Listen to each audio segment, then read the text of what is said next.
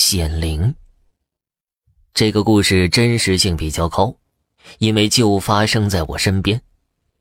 我有一个本家叔叔，年龄比我大一点自幼父母双亡，一直跟着他伯父生活。他这个人给人的印象就是有点木讷，几乎没读过书，也不认识字儿，但是记忆力却非常好。二三十个亲戚的手机号码可以张口就报出来，可能大家觉得没什么奇怪的。喜欢摆弄锁具，并无师自通练会开锁。农村的锁，他用一根细铁丝几秒钟就能打开。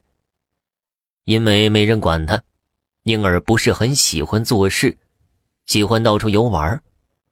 等他伯父死后，就剩他一个人生活。就连吃饭都不能保障了。这时他已经成年了，亲戚朋友也都是救急不救穷。他一个大男人，过得有上顿没下顿的，也没人愿意去管这事儿。只有他外婆看他可怜，就把他招在身边。他外婆这时年纪也很大了，没什么劳动能力，有两个儿子轮流供养。我这本家叔叔也就轮流在他的两个舅舅家吃饭。农村人还是比较讲情义的，也就多双筷子的事情，两个舅舅也没什么意见。后来他外婆身体越来越不行了，一天，他的大儿子聊天时对他说道：“妈呀，您百年之后，小雨怎么办呢？而今您在。”跟着吃晚饭是没什么事儿，您走了，他这么大一个后生，要我们养着也不是个事儿啊，人家也会说闲话呀。他母亲想都没想就说道：“你放心，我去了会追着他自己去找晚饭吃的，不会赖在你们家里。”不久之后，他外婆就去世了，我这个本家叔叔。因为懒散惯了，就待在他舅舅家吃喝。毕竟是舅舅，外甥无依无靠，你把他赶走，终究不忍心，所以也没人说他。不久后一天半夜，我这本家叔叔忽然惊叫起来：“有蛇！有蛇！”他舅舅闻声跑到他房间，发现他已经吓得瑟瑟发抖，战战兢兢地说道：“几条蛇在我床上。”刚钻到床底下去了，他舅舅将信将疑，把房间翻了一遍，又什么都没发现，以为是他做梦，于是就回房睡觉。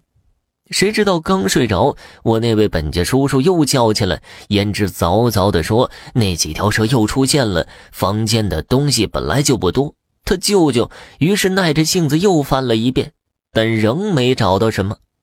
我那叔叔却好像真被吓着了，硬拉着他舅舅和他一起睡。第二天吃早饭，大家吃的正香呢，我那本家叔叔忽然把碗一扔：“舅舅，你脚下有条蛇。”他舅舅一看，仍没发现什么，但被他这么一闹，心里也有点寒了。本家叔叔早饭也顾不得吃了，连忙回家收拾，住回自己家去了。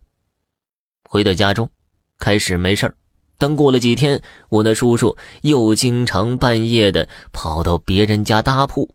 按他的说法呀，是半夜总有几条蛇爬到他床上。开始啊，大家还很同情他，热心帮助，但次数多了也不胜其烦。最后，他两个舅舅帮他联系个工地，让他去那儿做事。本来我这本家叔叔胆子很小，从来不敢出门干活，但是待在家实在太恐怖了，只能硬着头皮出去了。因为他有一身力气，话也不多，老板对他还比较满意，所以我的本家叔叔在他手下做了好多年，攒了些钱，回家建了一座新房。从心理学的角度来讲，一个人产生幻觉。看到一些实际并不存在的东西也没什么稀奇的，但我那本家叔叔当时的情景，我是亲眼所见，不像是幻觉，而且正好发生在他外婆去世后不久，让我更倾向于是他外婆死后兑现生前的诺言，追着我那本杰叔叔自谋生计。